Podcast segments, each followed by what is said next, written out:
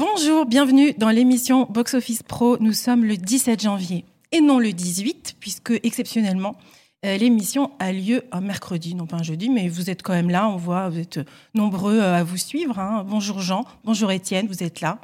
C'est magnifique.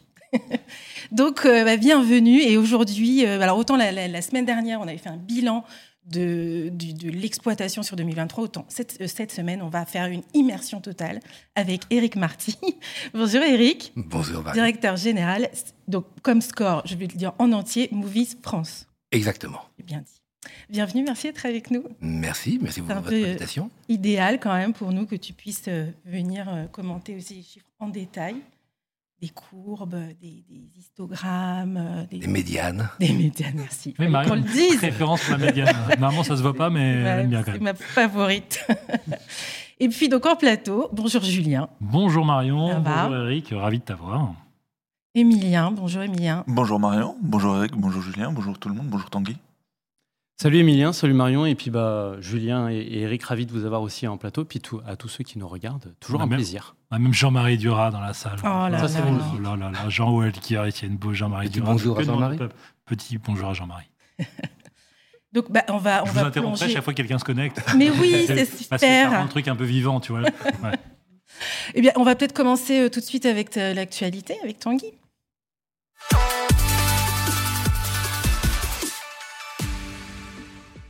Alors Tanguy, cette semaine dans Box Office Pro, nous avons fait un superbe dossier sur le top distributeur de l'année. Ouais, exactement. Et puis cette année, encore une fois, on a voulu un peu élargir le, spectre. Euh, on avait fait un, top 25 en, en 2022. Cette année, on, publie un, top 30. Euh, donc l'occasion de revenir un peu en détail, en chiffres, bien sûr, sur, euh, sur l'année de, de la distribution. Pas trop de surprises. On va le voir sur le, sur le top 5. Surtout sur, sur le top 3, parce qu'après, il y a un, un petit Français qui s'est glissé pour faire un peu d'ombre aux autres majors. Disney termine en tête avec plus de, de 27 millions d'entrées, dont un peu plus de, de 6 millions, notamment pour la continuation euh, d'Avatar, La Voix de l'eau. Euh, il devance euh, Universal. C'est assez marrant d'ailleurs, j'en j'en profite juste. À l'échelle mondiale, bien sûr en termes de, de box-office, donc de recettes, c'est Universal qui a, qui a fait une énorme année et qui est, et qui est leader. En France, c'est un peu l'inverse. C'est du coup Disney qui reste, qui reste en tête. euh, Mais Universal a quand même fait une énorme année. et bien en sûr, France Universal aussi. a fait, une, a fait une année exceptionnelle. On a en tête, bien sûr, Super Mario, qui est le- qui est l'énorme carton de, de l'année, euh, qui compte quasiment justement pour un tiers de- des- des entrées du, du studio. Warner est, est troisième.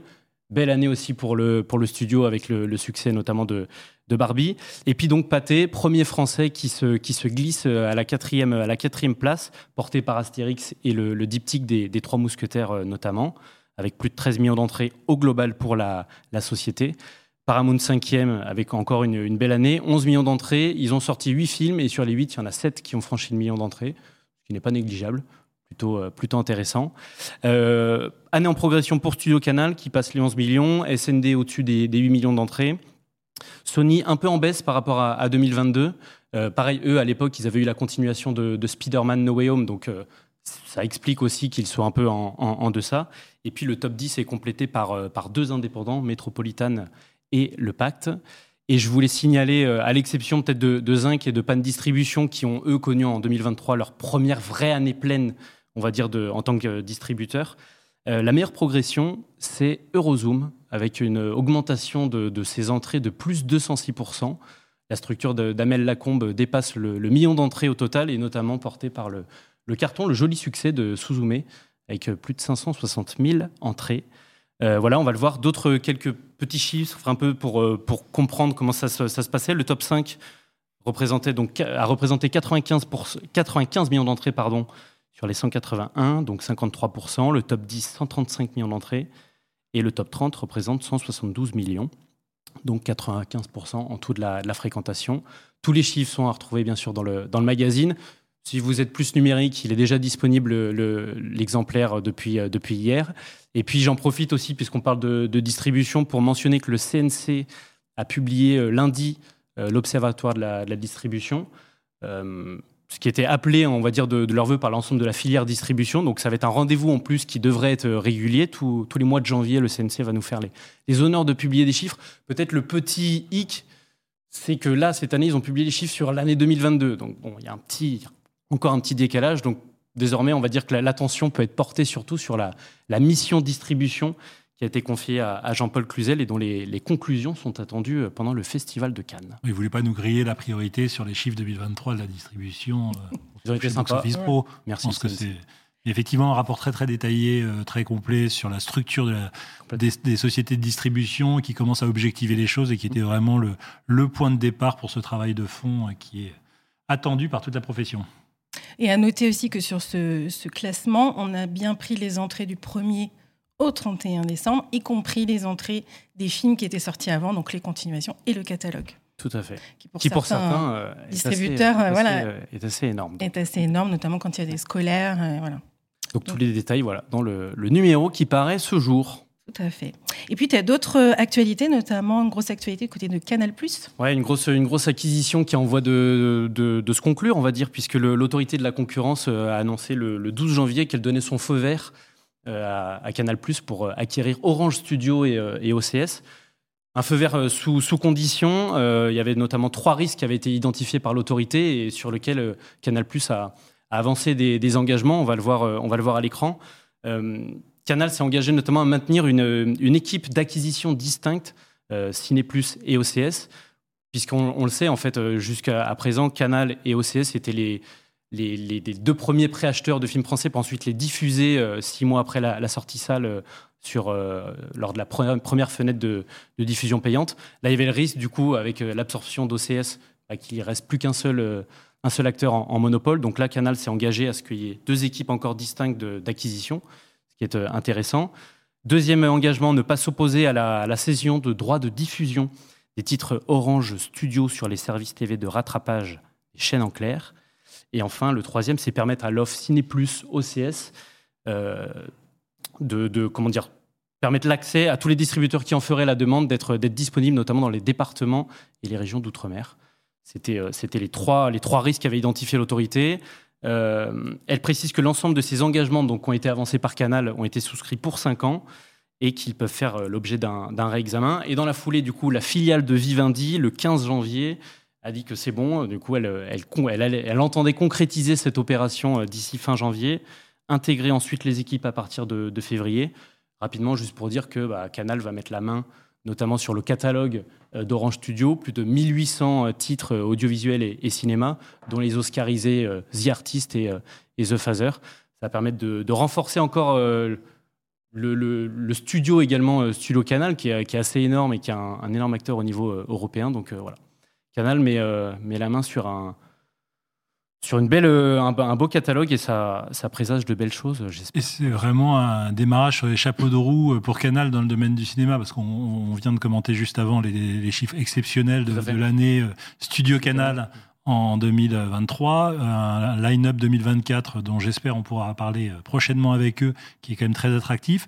Et puis, euh, quand on regarde aussi le côté chronologie des médias qu'on aime bien euh, commenter régulièrement dans cette émission, les accords récents avec Warner fait que cette fenêtre Canal à six mois, quand même, en train de s'installer dans le décor. Eric Marty. Et on peut se féliciter du succès de Studio Canal depuis plusieurs années. Nous, on l'observe, bien sûr, parce que c'est un client qu'on accompagne dans le monde entier. Et je crois qu'à côté des studios US, dont on parle toujours, qui sont prédominants, qui ont un rôle majeur, Studio Canal a développé vraiment une politique originale à la fois de contenu et qui, qui se déploie dans le monde entier avec des succès partout, des succès locaux et des succès internationaux. Donc renforcer un champion français comme ça, ça a du poids, euh, surtout quand on veut présenter un peu un modèle alternatif au modèle américain. Euh, donc on peut tous s'en féliciter. Donc voilà, c'était l'une des, l'une des belles annonces, l'une des grosses mm. annonces, on va dire, de ce, de ce début d'année. Merci Tanguy. C'est bon, à vous les studios. Que... Merci. c'est vrai qu'on n'a pas les pour faire là. Et bien on va passer à la rubrique euh, chiffres, même si c'est une énorme rubrique chiffres aujourd'hui, mais rubrique chiffres.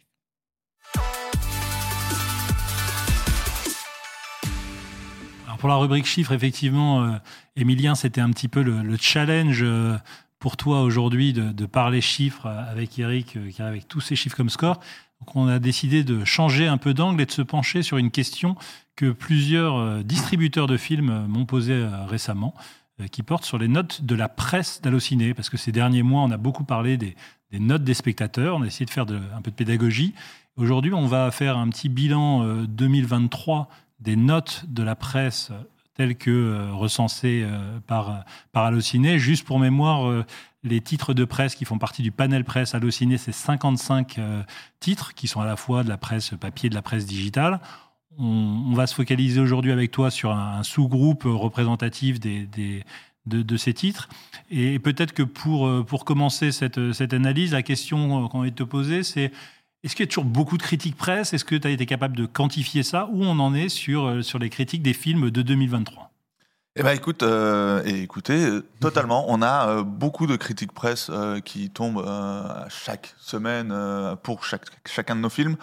Quelques précisions avant de regarder les premiers graphiques. Hein. sur l'analyse, pour le bien de l'analyse, je me suis penché uniquement sur des films pour lesquels on a au moins 10 critiques presse et au moins 100 critiques spectateurs pour avoir une base vraiment aussi euh, assez solide en termes de learnings qu'on peut avoir. Pour info, ça représente, et on est en, dehors du genre documentaire. Pour info, ça représente 350 films en tout sur 2023, sur l'année. Et pour le bien de l'analyse, comme l'a dit Julien, on s'est focalisé sur 12 titres de presse. Et donc, du coup, pardon, si on regarde la première, euh, la première slide, on va voir rapidement le nombre de notes que ça représente et le nombre euh, de titres notés par chacun de ces 12 titres de presse. Et comme on peut le voir, on a euh, une assez grande disparité, même si on va de 150 à 300, euh, voire 300, 340 films notés par chacun de ces titres de presse.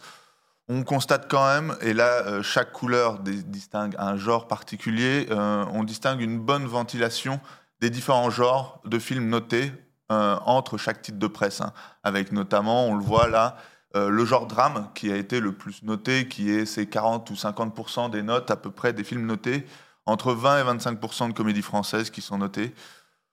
Et cela, on le constate également euh, si on regarde la nationalité des films. Juste un, point quand même là sur cette première slide. On regarde les, huit principaux quotidiens nationaux entre 2 euh, et 300 critiques de films par an, c'est quand même déjà quelque chose d'assez remarquable sur la, place semaine après semaine euh, du cinéma dans les colonnes des, principaux, euh, des principaux titres. Je pense que c'est important d'insister dessus. Et d'autant quand on sait que ben, chaque année, on a à peu près euh, entre 650 700 nouveaux films, premiers films en première exploitation qui, qui sortent. En tout cas, sur, sur 2022, on était sur ces chiffres-là.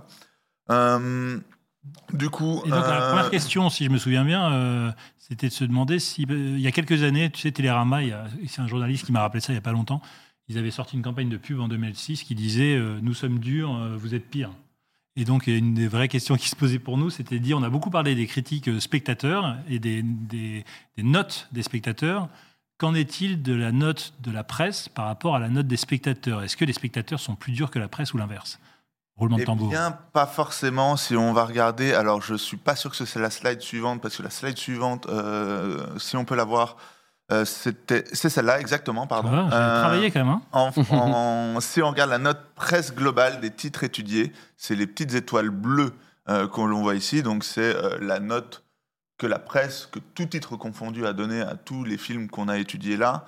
Et qu'on regarde aussi la note moyenne des spectateurs, que les spectateurs ont donné sur ces films qu'on a étudiés, c'est les étoiles noires ici. On constate globalement qu'on a à peu près les mêmes niveaux de notes. Hein. On a une note moyenne à peu près de 3,3 sur les données par la presse et données par les spectateurs. Par contre, et là, euh, c'est là qu'on voit quand même de grandes disparités, c'est quand on commence à regarder les notes moyennes données par chaque titre de presse. Ces, ces étoiles rouges que je vous ai mis là, on constate de grandes disparités. Et ainsi, toutes les étoiles rouges que vous voyez en dessous des étoiles noires ou bleues, ce sont des titres qui ont tendance à noter plus durement que les spectateurs et que la moyenne des titres de presse. Donc parmi les généralistes, ceux qui, qui ont la dent dure, c'est Le Monde est libé et dans une moindre mesure La Croix. Exactement. Et les spécialistes, donc Première, Télérama, Les Cahiers, Les Inrocks, ont tous la dent dure. Exactement, exactement. Et à l'inverse, on constate aussi des titres qui ont tendance à être un peu plus indulgents hein, que les spectateurs ou que la moyenne de leurs confrères. C'est le cas de 20 minutes, Ouest France ou encore Le Parisien. Donc des, généralistes un peu plus aussi euh, régionaux, notamment avec Ouest France. Alors, une fois qu'on regarde ça, il y a, euh, ce qu'on voulait, c'était un peu objectiver un certain nombre de questions qui reviennent. Moi, j'ai entendu deux questions euh, principales de la part de distributeurs de films. La première, elle porte sur la nationalité du film. Est-ce que euh, les, la presse française serait plus dure avec les Français qu'avec les Américains? Et puis après, la deuxième, je la garde pour tout à l'heure. Sur cette première question, est-ce que c'est vrai ou est-ce que c'est pas vrai? En moyenne que la presse française est plus dure avec les Français qu'avec les Américains Eh ben, encore une fois, si on va regarder le prochain graphique, hein, on constate encore un peu quelques disparités entre les titres. Euh, c'est pas celle-là, euh, ça va être celle. Euh, pas celle-là, celle. voilà, exactement. Ça va être celle-là. Et là aussi, je vous ai remis quelques étoiles. Ce que je vous ai mis, c'est les étoiles rouges, les notes moyennes de chaque titre de presse, comme on l'a vu juste avant, et ensuite les notes données sur les titres, les titres américains et les titres français par chaque titre de presse. Et ce qu'on constate, c'est que globalement, eh bien, on n'a pas de grande différence sur les titres qu'on a vus précédemment, sauf, sauf euh, sur Télérama et sur euh, les Inrock qui ont tendance à noter un peu moins bien les titres euh, américains, alors que, à l'inverse, on retrouve un West France qui a tendance à un peu mieux noter les titres américains par rapport aux autres titres, et notamment les titres français. Donc, pour, conclure sur cette phase-là, pas de grosses dénotes ou de notes plus dur pour les titres français parmi les titres de presse. Sachant que ce qu'on voyez, pas la slide précédente, mais celle encore avant, c'est qu'il n'y a pas non plus de grandes euh, disparités sur euh, la répartition entre couverture de films français et films américains. Exactement, il y a à peu près la même euh, ventilation en termes de volume de films notés niveau film américain, niveau film français. Ce qu'on constate aussi, et ce qui est intéressant, c'est de voir que bon, tous les titres de presse ont tendance à noter plus les films français. Là, c'est 60% à peu près des titres notés sur les titres étudiés, contre 20% sur les titres américains. Et la dernière question euh, piquante, euh, mais qu'on a complètement spoilé euh, il y a un instant, c'est est-ce que c'est vrai que la presse massacre les comédies françaises? Eh ben, écoute, on va regarder avec ce dernier graphique. On va espérer que ce soit le bon. Merci, parfait. Euh, si on regarde ce nouveau graphique, on constate déjà plusieurs choses. Tout d'abord, on constate que la note moyenne euh, attribuée aux comédies françaises par les spectateurs ou l'ensemble des titres, ce qu'on voit en bleu et en noir ici, est à peu près la même et similaire à euh, la note moyenne donnée sur tout genre confondu. Hein. On est autour des 3,2, 3,3. On était à 3,3, on l'a vu précédemment. Par contre, et là aussi, comme sur le niveau général, tout genre confondu, on, constate, des grandes disparités entre les titres. Et on retrouve notamment Le Monde, Libé et les spécialistes cinéma qui sont bien plus durs envers ces films que les spectateurs ou que leurs confrères. Alors qu'à l'inverse, on retrouve encore 20 minutes Ouest France ou encore Le Parisien qui sont bien plus indulgents. Donc oui, il y a de grandes disparités entre les titres. Non, au global, la presse n'est pas, euh, ne tape pas forcément plus euh, durement sur les comédies françaises que sur de titres d'autres genres. Mais donc ça, ça amène finalement une question euh, qui est un petit peu la dernière pour cette analyse, c'est de se dire si on regarde vraiment ce que les spectateurs ont aimé en 2023, et là on se penche sur, euh, les, chiffres du baromètre Allociné à partir des notes des spectateurs, quand on regarde le top des, euh, spectateurs Allociné, est-ce que la presse est en accord avec ses spectateurs? Eh bien là, je vais euh, être obligé de te dire que non, Julien, parce que si on regarde ce top 3, alors on a repris le top 3 qui est Spider-Man Across the Spider-Verse, Je verrai toujours vos visages et Oppenheimer, qui ont tous les trois eu des notes au-dessus de 4,3 spectateurs. Il faut passer en plein écran pour, pour bien voir les Inrock. Voilà. On constate, euh, on a un constat assez similaire à ce qu'on a vu précédemment, c'est qu'on retrouve des titres de presse qui notent plus durement, et on retrouve généralement les mêmes, hein. Le Monde, Libé, les spécialistes cinéma, vous voyez les notes en rouge ici, attribuées pour chacun des, films que l'on a vus, et on retrouve par contre des, titres 20 minutes et West France qui vont noter plus, euh, de façon plus indulgente. À noter également euh, Le Figaro, hein, qui, euh, on l'a vu sur les autres graphiques, notait de façon assez juste par rapport aux notes spectateurs et aux notes presse globale, assez juste en tout cas assez similaire avec les, les, notes spectateurs, et bien là, il note de façon un peu plus indulgente sur, les titres, sur ces titres du top 3. Donc euh, voilà, avec ce 5 euh, de Je pense qu'effectivement, il ne faut, pas, euh, faut pas mal interpréter cette diversité d'opinions. Et effectivement, quand je vais lire les cahiers du cinéma, j'ai une attente différente et ça me paraît parfaitement et logique et légitime que ça note différemment. La seule question qui peut se poser, c'est quand un genre tout entier, type la comédie française, se fait systématiquement tacler et je pointe pas une, une publication en, en, particulier, mais euh, c'est vrai qu'on voit des effets qui sont, euh, qui sont peut-être dommages, parce que si euh, de manière systématique les distributeurs savent que leurs films, dans une certaine catégorie, vont être mal notés, bah, ils montrent plus les films aux, Mm. aux journalistes, et c'est peut-être et, et c'est peut-être dommage. Donc je pense que la bonne conclusion, c'est pas de se dire que celui qui a raison, c'est celui qui a le même avis que tout le monde, mais c'est simplement que tout ça soit, soit lisible. En tout cas, merci Emilien de nous avoir euh, aidé à gagner en lisibilité, à objectiver ça. Monsieur Marty qui aime beaucoup ce sujet des notes presse. Non, on peut peut-être remarquer pour euh, la comédie française que depuis Molière, on sait très bien que la comédie, c'est un style noble, c'est un genre noble. Et on a vu au cours des derniers mois et encore ces semaines-ci qu'il y a un renouveau de la comédie. Et si c'est un peu trop systématique, on risque de passer à côté d'une génération de lecteurs et d'une génération de spectateurs qui, eux, vont avoir un engouement pour ces nouveaux talents. Absolument. Très bon euh, mot de la fin de Oui. cette partie qui, augure d'une interview. euh, Génial, hyper, euh, très très bien. On y va? On y va, c'est parti, euh, l'invité.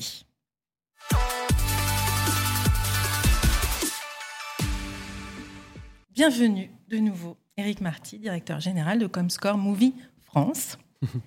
Euh, avant de rentrer dans le détail des chiffres de l'année, des films et des différents marchés, peut-être refaire un point sur ce qu'est Comscore euh, en France et aussi à l'international, puisque vous avez, euh, on en avait parlé aussi, puisque tu étais venu il y a en juin 2022 euh, sur la couverture. Donc vous avez une couverture des chiffres des salles françaises de 96% en France, Oui, peut-être même un petit peu meilleur maintenant. de donc, plus maintenant. Parce qu'on continue effectivement d'automatiser et d'augmenter la, la, la, la collecte de données auprès des, auprès des exploitants.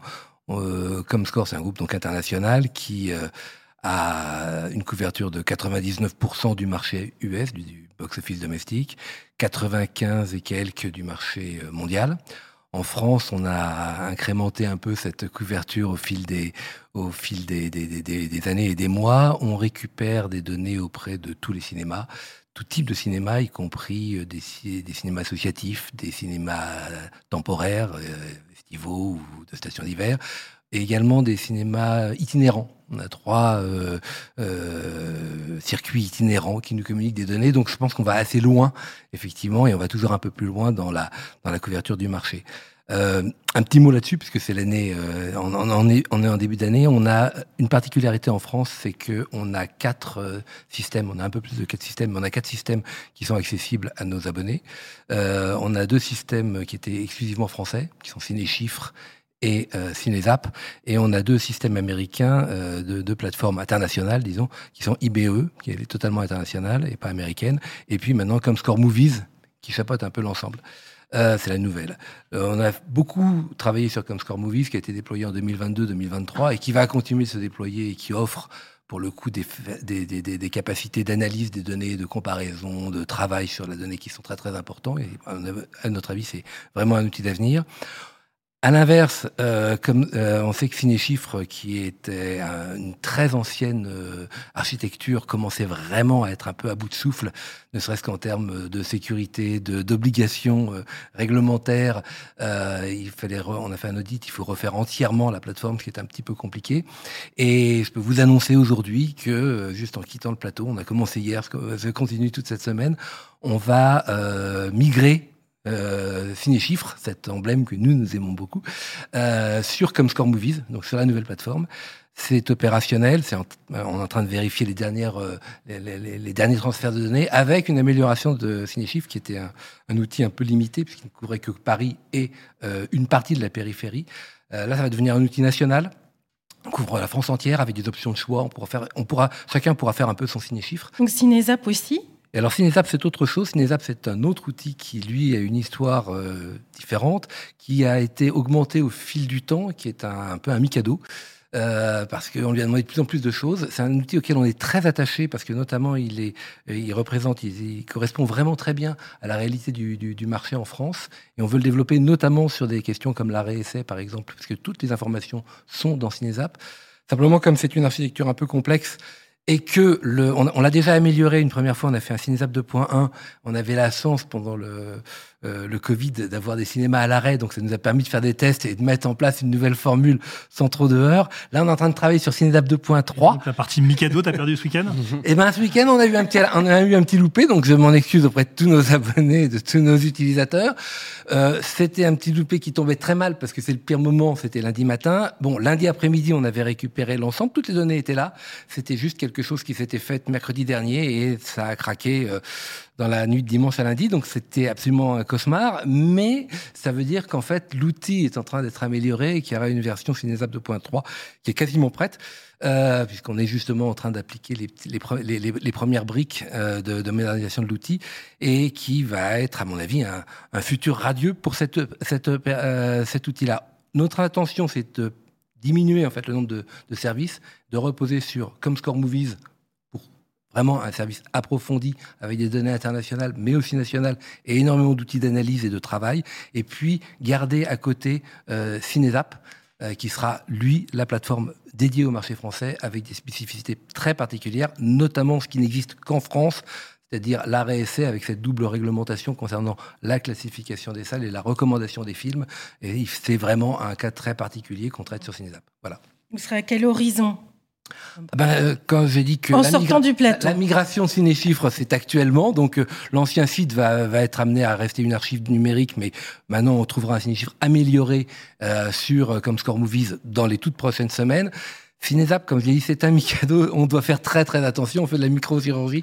Ça prendra un petit peu plus de temps que ce qu'on a espéré. Si on va trop vite, on risque d'avoir des accidents. Donc, il vaut mieux qu'il on va la faire à l'italienne, qui va piano va sano.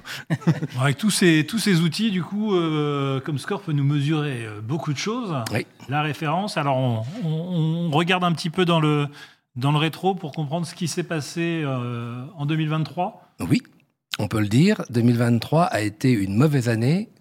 Une mauvaise année si on prend les critères de 2018-2019. On peut le voir, on était quasiment, pratiquement au niveau de 2018 euh, à la rentrée. Donc euh, c'est la courbe bleue et les deux petites courbes au-dessus c'est 2018 et 2019. En pointillé vous avez 2018. On voit que 2000, euh, 2023 c'est une année extraordinaire parce qu'on est revenu sur les critères euh, pré-Covid. On est très très proche. Pourquoi une mauvaise a... année alors? Parce que bah, si on avait uniquement les, si on n'avait pas eu les années 2020, 21 et 22, on dira oh quelle année terrible. Mais en fait c'est extraordinaire parce qu'on voit où était 2022, c'est la courbe rouge. On est revenu effectivement au niveau pré-Covid. Pour nous, on est revenu dans les dans, le, marché est reparti dans les rails. Clairement, il y a eu une faiblesse sur la fin de l'année. On va peut-être en parler essentiellement sur septembre-octobre. Il y a une question à se poser sur cette période parce que ça fait deux années de suite que ça pêche. Il y avait un creux qui était début septembre qui a eu tendance à s'étendre jusqu'à la mi-octobre maintenant. Ça, c'est une vraie question. Sinon, sur le reste, le marché a été dynamisé de manière extraordinaire entre mars et la fin, la, la fin août. Pour nous, on est revenu sur des niveaux. On a eu des semaines consécutives où on était au-dessus de la médiane des années précédentes, euh, des années pré-Covid. Donc euh, oui, le marché a... Il a, il a, dit médiane, Marion a retrouvé le sourire, c'est formidable. Mais alors avant de se plonger vraiment dans le détail de, de ce qui s'est passé en France, peut-être qu'on peut avoir un petit coup d'œil sur l'international pour se comparer et comprendre si euh, on a juste surfé la même vague que tout le monde ou si la, la marée était différente d'un pays à l'autre. Alors effectivement, c'est toujours intéressant de comparer avec ce qui se passe autour de nous. Euh, la première chose qu'on peut faire, c'est comparer 2023 à 2022, puisqu'on vient d'en parler. C'était la fameuse courbe rouge. 2022 était une année où la France avait euh, bien marché et faisait partie des, des, pays qui avaient eu la plus forte reprise. Donc on pouvait s'attendre qu'en 2023, on soit un peu moins en tête de peloton. Alors, je crois qu'on a une slide, slide, pour illustrer ton propos, là, la, voilà. slide suivante. Et donc on voit euh, à gauche, c'est en entrée, à droite, c'est en recette. Donc là, la France n'apparaît pas parce que les, les, les les recettes sont estimées mais ne sont pas connues, contrairement aux autres territoires qui sont illustrés ici. Euh, 2022, enfin 2023, il y a une chose qui est frappante, c'est que deux, deux, deux, enfants malades de 2022, qui étaient l'Italie et la Chine, se sont réveillés. La Chine s'éveillera, ça rappellera quelques lectures. Et les deux, les deux marchés ont fait un boom, euh, notamment sur la deuxième partie de l'année pour l'Italie, enfin à partir du printemps, et puis euh, la Chine de manière un peu plus chaotique, mais ça a été vraiment une remontée assez spectaculaire. Euh, la France finalement s'est bien comportée parce que la France est au même niveau que l'Allemagne, l'Espagne, le Brésil, tout un groupe de pays comme ça qui a progressé d'environ 20%. Euh, en entrée, donc c'est très bien. Euh, ensuite, du côté recette, sur la droite, il y a toujours des disparités. Là, on, est en devise, on est en devise locale, donc il y a toujours des disparités qui sont liées au taux d'inflation et à la force des monnaies les unes par rapport aux autres. Donc c'est plus difficile de juger. Mais la France a fait bonne figure alors qu'elle avait été même exemplaire l'année suivante. Donc c'est très bien de rester euh, à ce niveau-là. La deuxième comparaison qu'on peut faire, elle est peut-être plus intéressante encore, c'est euh, ce qui s'est passé par rapport en 2023 par rapport à la moyenne 2017-2019. C'est la slide suivante. C'est la slide suivante. Alors là, on est dans le rouge parce qu'on n'a pas encore récupéré euh, naturellement le niveau. On est encore en retard par rapport aux moyennes, pas médianes, mais moyennes 2017-2019.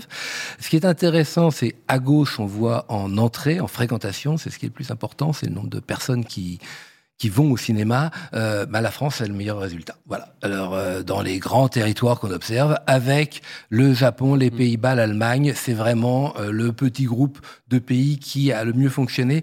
Et dans les trois cas, parce que Pays-Bas et Allemagne sont deux, deux, marchés assez proches, dans les trois cas, c'est toujours pour la même raison, c'est qu'il y a une production nationale qui est très forte, avec une part de marché des productions nationales qui permet de compenser euh, des faiblesses éventuellement du côté euh, des productions américaines. Et d'ailleurs, après, on a tout un groupe de pays alors qu'il y a certains qui s'en sortent bien, j'ai parlé du réveil de, l'Italie et de la Chine, mais Espagne, Portugal, euh, Mexique, Brésil euh, ont fonctionné un petit peu, et on le voit notamment en recettes euh, de l'autre côté, ont fonctionné comme les États, euh, un peu comme les marchés États-Unis et Angleterre, il y a une, domina, une, une dominante des, des, productions américaines et il faut qu'elle soit là pour tirer le marché. Donc tous ces là, tous ces pays sont encore en flux entre 20 25% en retard, voire jusqu'à 30% sur la, si, si, fréquentation. Si on laisse la Russie de côté, qui est un, un sujet en tant que tel complètement à part, la vraie grosse surprise, c'est quand même la Corée du Sud, mm. parce que quand on regardait le marché mondial, ça a toujours été un gros pays de cinéma, forte production locale qui avait les ingrédients euh, qu'on comparait souvent à la France euh, d'ailleurs, et qui euh, visiblement peine à redémarrer. Quoi. Alors la, Corée, c'est. Je sais que tu es un expert de la Corée, donc. bien sûr, je parle coréen couramment et je suis tous les groupes de K-pop. La non, la Corée, c'est un vrai, c'est un vrai sujet parce que là, c'est vrai que l'an dernier, on disait que l'Italie et la Chine étaient vraiment en retard. la Corée en faisait partie, mais on pensait qu'elle allait, allait décoller. La Corée a très mal démarré l'année avec une série en général, là aussi une production locale qui normalement est très forte. Euh, les premiers films, toute la première partie de l'année, le premier trimestre, même le premier quadrimestre, les grands titres coréens bah, n'ont pas marché. Donc ça, c'était un mauvais cru. Alors, est-ce que c'était euh, besoin de renouveau? On en parle dans la comédie française. Ça peut être aussi vrai dans le, cinéma coréen. Euh, il y avait des problèmes internes probablement liés euh, au star system ou au, euh, système de production coréen qui peuvent expliquer des retards ou des, productions qui étaient moins efficaces. Et puis, il y a eu deux autres, deux autres facteurs. Un qui est totalement euh, psychologique et difficile à cerner, qui est le niveau d'anxiété euh, le niveau par rapport au risque sanitaire qui était encore très présent en 2022 mhm. et qui visiblement a débordé en 2023 avec une réticence à retourner vers le cinéma. Et une deuxième chose qui est venue là-dessus, c'est qu'il y a eu une inflation colossal. Donc ils sont il y a une élasticité prix, ils sont peut-être allés un petit peu trop loin en termes de prix, et donc le prix a monté énormément. Il y avait une réticence, et on sait très bien que le cinéma c'est euh, la mécanique des fluides, c'est une, industrie de flux. Si on y va, on y va, on est content, on est satisfait, on y retourne. Et donc il y a une tendance, c'est pour ça que je suis assez optimiste sur la France, parce que il y a une tendance qui est positive de retour euh, vers les vers les salles et vers les cinémas. Si on n'y va pas, on n'y va pas. voilà, et on, a aucune raison d'y aller. Donc si le prix est augmenté et qu'on me dit que ceci y a un risque et, que même je fantasme, si je n'y vais pas et que je vois que je suis pas malade en sortant, je peux pas savoir que je serai pas malade. Hmm. Voilà, donc les gens n'y vont pas toujours intéressant de regarder ce qui se passe à l'extérieur pour mieux comprendre ce qui se passe chez nous. Oui. Alors justement, chez nous. Le, comment ça s'est voilà, comment ça s'est euh, segmenté? Est-ce qu'il y a eu des périodes euh, différentes? Comment ça s'est ah, euh, J'en ai dit un petit mot avec cette période qui a été vraiment formidable entre la mi-mars et la fin août. Naturellement avec quelques hauts et bas, mais enfin d'une manière générale, là, on avait vraiment une dynamique qui était exceptionnelle. on a été on n'était pas surpris par la baisse de septembre parce qu'elle était classique. Par contre, ce qui est un peu inquiétant, c'est qu'elle s'est, comme l'année précédente, étendue jusqu'à la mi-octobre. Euh, il y a notamment deux films français qui auraient pu être seulement au-dessus de ce qu'ils ont fait, euh, qui est euh, Second Tour et Une année difficile, parce qu'ils sont sortis juste avant que le marché décolle. alors qu'ils pensaient être sur la vague montante, elle est partie une semaine après, et je pense que ces films en ont pâti. c'est bien dommage. le on doit se poser cette question sur, la période de septembre-octobre, parce que ça fait deux années de suite, et là, visiblement, il y a un, creux qui a tendance à, s'installer, c'est toujours un petit peu inquiétant. Le la deuxième creux qui est toujours euh, un bon indicateur, c'est celui de la mi-novembre à la mi-décembre. Plus il est marqué, moins l'année est bonne. Et s'il est effacé par un très gros succès, c'est les années de record. Euh, là, cette année, il n'a pas été trop marqué. Mm. Donc euh, il y a eu une baisse, mais elle était attendue et elle est restée à peu près dans un, dans, dans un domaine. Euh, voilà. Donc euh, ça, c'est plutôt encourageant parce qu'il y avait quand même une appétence et sachant que la fin de l'année, qui est toujours très forte, a démarré une semaine plus tard, ça c'est une question de, de, calendrier scolaire. Et on a vu la dernière semaine qui était exceptionnelle puisque pour la première fois, depuis 10 c'est la, plus grosse semaine qu'on ait eue depuis, depuis 2019, à plus de 6 millions d'entrées, avec trois jours de suite à plus d'un million. Donc on a toutes les raisons d'être extraordinairement satisfait par cette dernière semaine. C'est vrai que ça démarre un petit peu plus tard. D'ailleurs, la première semaine de janvier était bonne. Est-ce que c'est une... question de répartition euh, de sortie des films? Est-ce que c'est euh, plutôt le... Quelle est la part, en fait, entre le choix des sorties de films et, l'offre, et plutôt le comportement du spectateur et son envie d'aller en salle? Alors, avant de répondre directement, je vais faire une petite remarque aussi, parce que euh, il y a une, je vais, là, je vais faire un peu de, je vais peut-être euh, enlever un mythe enlever, ou, effacer une, une idée. On, a, on, lit beaucoup que le, le, le, marché est surconcentré sur des très grosses sorties. Alors c'est vrai qu'on a retrouvé 40 films qui font plus d'un million. C'est vrai qu'on a retrouvé un étiage pour le film américain, pour les films américains, qui les studios sortent moins de films, mais euh, ont des films qui passent le million. On a parlé de Paramount tout à l'heure. Donc plus grosse concentration? Eh bien non. Le top 30 des films, tout, film confondu, euh, pèse en 2023 autant qu'il pesait en, 2020, euh, 2019, c'est-à-dire un peu moins de 45%. C'était plus de 48%, c'était près de 49% en 2022. Donc en fait, on a un marché qui est moins concentré. Ça ne veut pas dire qu'on a moins de succès. Au contraire, on a même eu des très très gros succès. Ça ne veut pas dire qu'on a moins d'effets. Il y a peut-être plus de films qui ne sont pas arrivés au niveau euh, où ils espéraient arriver, mais on est repassé au-dessus des 700 films nouveaux. Nous, on est plutôt autour de 750 quand on fait nos calculs, plus tout le hors-film qui est présent et qui a vraiment pris une place aujourd'hui. On a une grande diversité de, succès. Euh, depuis la Palme d'Or, euh, des films d'animation, un film d'animation japonais, on a parlé de Suzume, on peut parler du Garçon et les énorme succès. Donc, euh, on a plus des films français, des films de genre, et des films américains. Et quand on regarde le top le top 10. Alors certes, il y a le grand retour de la comédie française, certes, on a Astérix, certes, on a Alibi.com, nouveau talent, mais on a aussi euh, les trois premiers qui sont américains, euh, c'est pas des films euh, pas des films attendus. Super Mario, faut mesurer ce que c'est. C'est la première fois qu'un film sorti issu d'un jeu vidéo fait plus de 2 millions. Il fait pas plus de 2 millions, il fait trois fois plus. Mm. Donc, il a explosé un plafond de verre parce que ça n'existait pas. Et puis, Barbie et Oppenheimer, en même temps, ils vont, il va y avoir un mort. Non, les deux ont cartonné et avec des offres qui sont quand même très différentes. Barbie, c'est pas le blockbuster estival totalement habituel et on peut se féliciter que ça ait marché. L'électrice c'est le Festival de Cannes. Et puis, on a Oppenheimer, qui n'est pas non plus le film de super-héros avec une cape et des super-pouvoirs, euh, qui est très attendu et qui a fait... Non, on a eu un renouvellement aussi de ce côté-là. Donc, on peut être euh, très satisfait et quand on regarde les films qui ont vraiment marché, qui ont drivé tout le marché, depuis euh, je, je, verrai toujours vos visages, euh, je pense bien sûr à la Palme d'Or, euh, j'ai parlé tout à l'heure du, du, règne animal, ce sont des films qui ont du goût, c'est des films qui ont, qui ont de l'originalité. Et le public s'est mobilisé en masse sur des films qui offraient des choses qui avaient du caractère, que ce soit français, étrangers, américains, sur des films qui ont du caractère. Donc ça, c'est une vraie question qu'on doit se poser, parce que c'est là que visiblement il y a une mobilisation. Avec un peu plus de lassitude peut-être sur les films de super-héros. Euh. Je pense qu'il y a beaucoup de formules, quelle que soit la formule. On parle de comédie française, on parle de films de super-héros, on parle de films dramatiques, etc. Où les formules sont connues. L'offre est pléthorique au cinéma et puis sur d'autres écrans. Donc je pense que le public, ben, il attend à ce qu'il ait un véritable, une véritable surprise, une véritable émotion, parfois avec un dispositif très simple. Hein. quand on se verrait, toujours vos visages, c'est huit, personnes autour d'une table qui parlent. et on est remué pendant, euh, pendant, deux heures. Donc c'est quand même quelque chose de... euh, voilà, c'est cette particularité. Donc ce que tu nous dis, euh, Eric, c'est que les, les filles, il n'y a pas plus de concentration qu'avant. Non. Là, tu nous parles d'un certain nombre d'exemples de films précis qui ont bien fonctionné, mais au total, si on regarde en grande masse, est-ce que le retour des blockbusters, euh, ça veut dire que essai euh, a peiné plus qu'auparavant, ou est-ce que essai tire son épingle du jeu Qu'est-ce qu'on peut dire de cette répartition-là sur l'année 2023 Alors, euh, bah, le paradoxe, c'est que la RSA va faire une extraordinaire année. Euh, mais euh, bon, là, je vais vous donner quelques premiers chiffres parce qu'on En exclusivité mondiale, tu en veux dire exclusivité mondiale. euh, ben oui, il faut fasse, ça. on fasse un, un jingle exclusivité mondiale. voilà, un truc euh, qui, voilà. On n'en a pas. hein, je- non, la régie, cherchez faire pas. tac, tac, tac, tac, tac, voilà. Exclusivité. Non, le, l'année euh, 2023 se termine avec très bons chiffres pour la RSA. Alors, quand on parle de la RSA, on parle toujours de deux choses. Les cinémas d'une part, les films.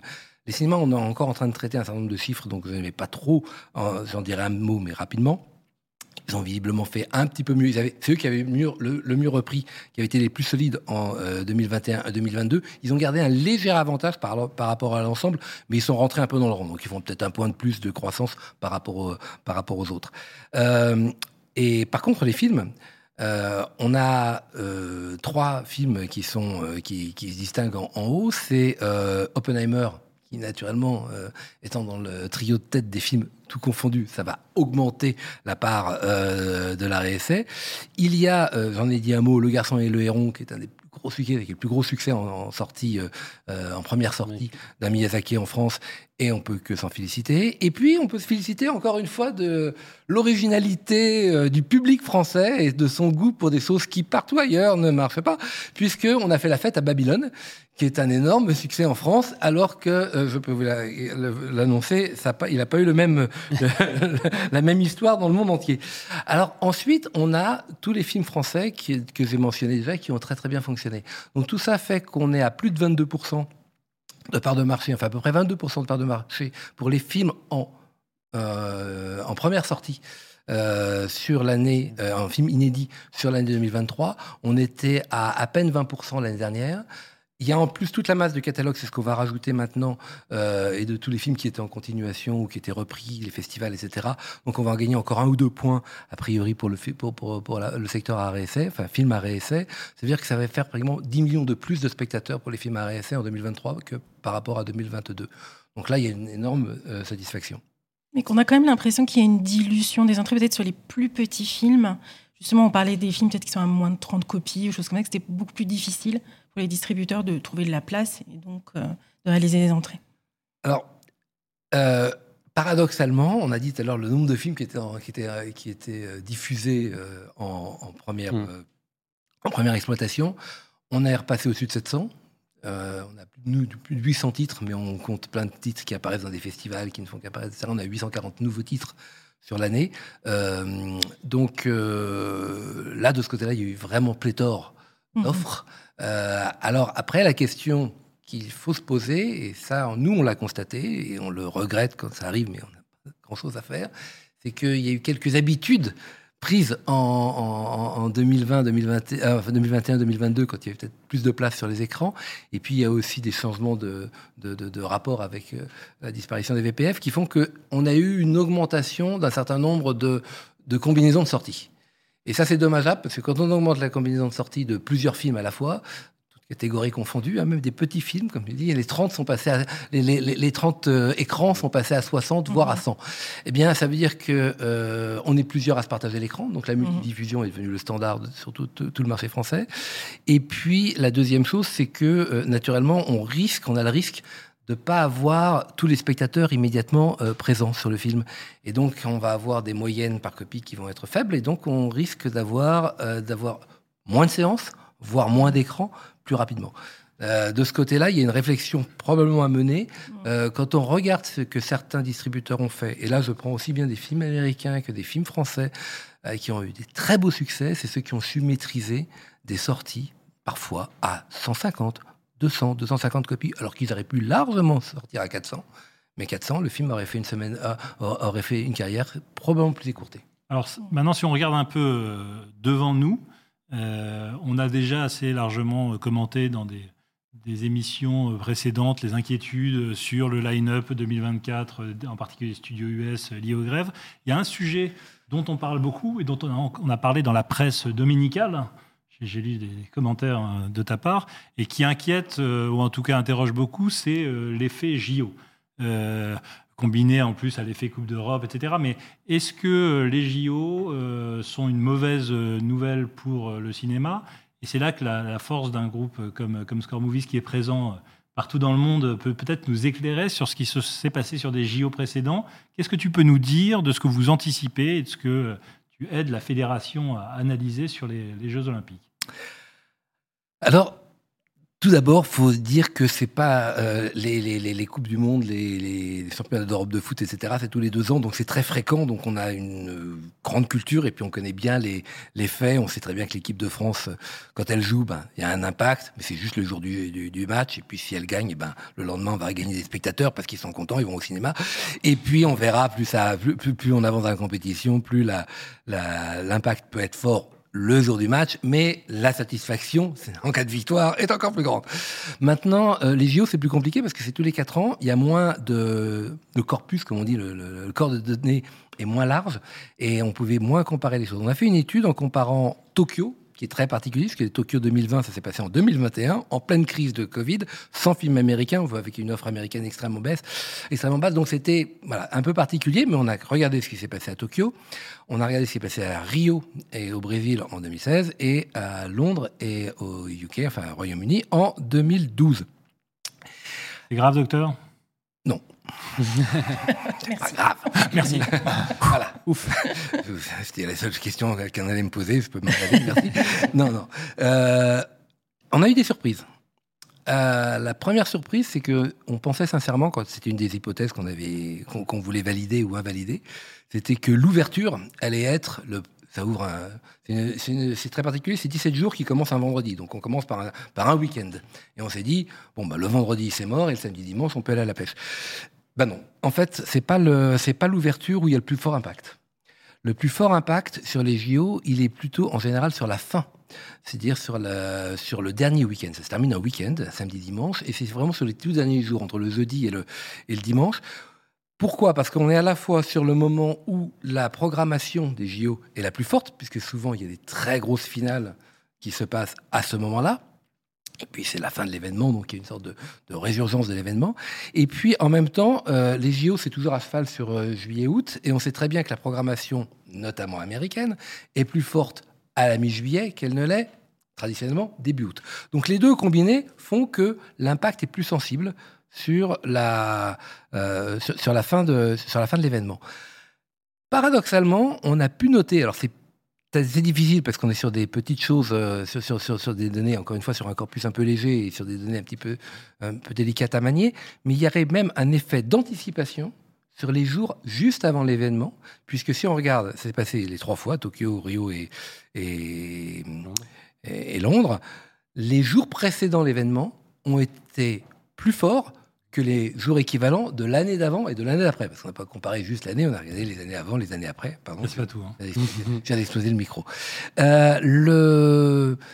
Donc là, il y a, je veux dire, il y a quand même une, une bonne raison d'espérer. La troisième chose qui est importante, c'est qu'il n'y a pas de dissociation du marché entre le marché de la ville haute et le marché euh, national. C'est-à-dire que grosso modo, il y a à peu près la même évolution pour euh, le Japon et Tokyo, pour le UK et le, et enfin pour l'Angleterre, on a regardé, et, les, et, et, Londres, et pour le Brésil euh, et Rio. Alors que le Brésil, c'est quand même un pays continent, donc c'est un petit peu, un peu moins vrai sur le Brésil, mais on est sur un pays qui a une, une, autre dimension. Non, quand tu dis ville haute. Parce que c'est pas, c'est pas, c'est pas Rio la capitale du Brésil. Alors d'abord, toute la non mais Rio n'est pas nécessairement la capitale culturelle du Brésil. Il y a aussi Saint-Paul qui est très important et qui est aussi un marché directeur premièrement. Et puis c'est un pays où il y a, enfin, qui a effectivement une dimension euh, euh, colossale, et donc on pouvait s'attendre à ce que le pays n'ait pas exactement le même comportement mm. que quand on parle de Londres et, euh, et de l'Angleterre, par exemple, ou de Tokyo et du Japon. Mais on a vu à peu près la même chose, il n'y a pas de dichotomie. Il y a une petite perte de part de marché, mais elle est relativement euh, mesurée et, et, et, raisonnable sur la ville haute par rapport à l'ensemble du marché. Ce qui est clair, c'est que certains établissements sont plus touchés que d'autres, bah, c'est évident que euh, si j'ai un, si j'ai un, cinéma qui est juste en face du stade olympique, on peut s'attendre à ce qu'il y ait un impact sur celui-ci. Mmh. Et alors, ce qu'on a aussi repéré, c'est qu'il y a des films qui ont plutôt bien marché pendant cette période et qui a peut-être oui, là, une légère différence entre ce qui se passe dans la ville haute et de ce qui se passe euh, dans le reste du pays. Traditionnellement, euh, l'été, on a quand même des films euh, familiaux, des grands films d'animation, des grands films familiaux d'action qui marchent dans le pays en entier. Et puis, sur les villes hautes, on a repéré, surtout sur Londres et sur Rio, plutôt des films jeunes adultes, films d'action, films de super-héros, films de comédie, mais destinés aux jeunes adultes, qui marchaient mieux que dans le reste du pays. Mais il y avait un marché et qui était là. Donc ça, c'est euh, ce qui nous attend pour l'été. Mais on sait qu'en fait, la vraie cata, ça va être à la rentrée, puisque tu nous disais tout à l'heure que septembre-octobre, ça commence à se répéter. On avait un problème. Donc qu'est-ce qu'on fait, docteur, pour la rentrée euh, du cinéma en septembre-octobre? Alors, Là, c'est une autre euh, inquiétude. Effectivement, si les JO, ça arrive une fois tous les 100 ans. Donc ça va, on va regarder ce qui va se passer. Je pense que ceux qui seront pas là euh, aux JO, il faut participer. Donc les distributeurs qui ne sortiront pas de film ne sauront pas s'ils peuvent avoir un succès, puisqu'ils seront pas là. Alors que ceux qui sortiront un film, il y en a quelques-uns qui auront des succès, je vous le prédis. Là, en plus, il y a une belle programmation juste avant les JO, donc on peut avoir vraiment une bonne surprise avec deux, trois très, très beaux succès à ce moment-là. Là, je suis très sérieux. La... Par contre, euh, la, partie rentrée nous préoccupe plus parce que c'est quelque chose qui est en train de, se creuser, comme je le disais tout à l'heure, et qui est un petit peu une inquiétude. Il y a des moyens de dynamiser le marché. Euh, on en connaît. On a été extrêmement créatif en France. Il y a 35 ans, on a inventé, plus de 35 ans, 38 ans, on a inventé un format qui s'appelle la fête du cinéma, pendant 20 ans, le reste du monde n'a absolument pas compris ce que c'était, mais je même pendant 30 ans ce que c'était que la fête du cinéma. Et puis là, cette année, en 2023, ils avaient besoin de dynamiser les différents marchés. C'est en rapport avec ce qu'on a vu tout à l'heure sur tous les marchés qui ont Tu nous as apporté une belle slide sur le sujet. Une slide qui était extraordinaire. voilà, la fête du cinéma, maintenant, c'est dans le monde entier. Il y a 15 pays qui se sont mis à faire des fêtes du cinéma. Tu vas faire plaisir à la fédération et à Richard. Tout ça est récent et il y a encore pas très longtemps, moi j'entendais les Américains dire c'est pas possible, on comprend, c'est sympathique ce que vous faites, mais c'est impossible chez nous. voilà, exactement. C'était les trucs, c'était de toute façon, c'est pourquoi vous allez massacrer le prix, on va perdre, on va perdre de l'argent les distributeurs joueront pas le jeu, etc. Aujourd'hui, il y en a deux, il y en a, il y a, ça arrive deux fois en Espagne, deux fois en Italie, deux fois au Portugal avec un succès croissant. En Allemagne, en, en Finlande, en Pologne, en Inde, en Suisse. Vous imaginez faire une opération avec un tarif réduit en Suisse. C'est de l'humour. La... les Anglais ont vu que ça marchait, mais donc il est temps je pense, peut-être, de réfléchir à nouveau à, euh, à, surprendre le monde avec une opération peut-être totalement euh, euh aberrante pour le reste du cinéma, on a déjà fait. On a fait, mais c'est une opération tarifaire. Or, il y, a deux, il, y a, il y a deux moyens de, de, dynamiser le marché. Il y a un moyen qui est purement tarifaire et qui est momentané, qui est instantané. On fait un tarif réduit, quel qu'il soit. Ça fonctionne, d'ailleurs, ils l'ont tous fait. Et puis, il y a un deuxième aspect dans ces fêtes du cinéma, et en France, ça a toujours été un des éléments, c'est qu'il y a un aspect festif, il y a un aspect mobilisation, il y a un aspect on parle de cinéma. Et ce qu'on a vu dans l'année qui s'est passée, c'est que quand ça marchait très fort, c'est qu'il y avait deux, trois, quatre films qui cartonnaient en même temps et qu'on parlait cinéma. C'est la fameuse euh, machine à café. On, se retrouve dans la machine à café, on parle de cinéma. Sur les réseaux sociaux, on parle de cinéma. Et ça devient le sujet numéro un en arrivant au top des topics. Et ça, c'est vraiment important. il y a peut-être moyen de faire quelque chose parce qu'en France, on a une habitude. Alors là, je donne une idée. Ayant organisé la fête du cinéma il y a quelques années, je me permets de faire une suggestion que c'est une contribution euh, spontanée. Euh, il y a quelque chose qui est totalement entré dans les mœurs en France et qui est toujours du, euh, assez général, populaire, ce sont les avant-premières. On fait des avant-premières pour tous les films, français, américains, étrangers, art et essai, blockbuster, tout type de film en France entière. Et ça, le public le, le connaît très bien et on est friand.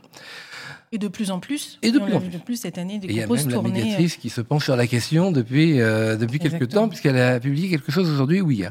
Le, le phénomène des avant-premières, il n'est pas, il, est pas mince. On peut peut-être proposer quelque chose. En septembre, octobre, en septembre, tous les films qui vont, enfin la majorité des films qui vont être proposés entre septembre et décembre sont prêts. Alors, il va falloir pousser, tirer peut-être un petit peu le bras de certains Américains, distributeurs américains, pousser quelques frileux français pour qu'ils prennent un petit peu de crainte. Mais tout le monde sait qu'il a quelques bonnes cartouches, quelques beaux films à présenter.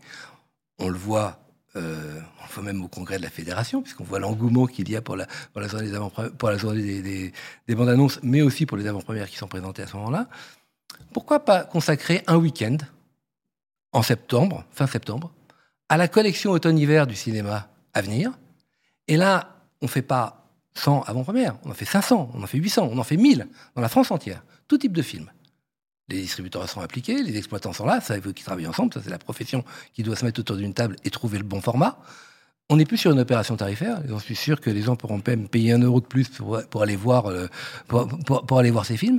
Et là, il y en a pour tous les goûts. Et on montre la force du cinéma. Et là, je peux vous dire que toute la presse qu'on a vue tout à l'heure, qui parfois est critique pour ceci et ça, ils vont tous être mobilisés parce que le cinéma va faire l'actu à un moment peut-être de manière avec une vitrine absolument extraordinaire. Il faudra voilà. peut-être une petite dérogation de- du médiateur du cinéma pour le coup. Tout doit se faire. en- je pense qu'on a suffisamment de cercles et de, de- de réunions entre les différentes parties prenantes de la profession pour se mettre d'accord sur un format Mm. un peu exceptionnel.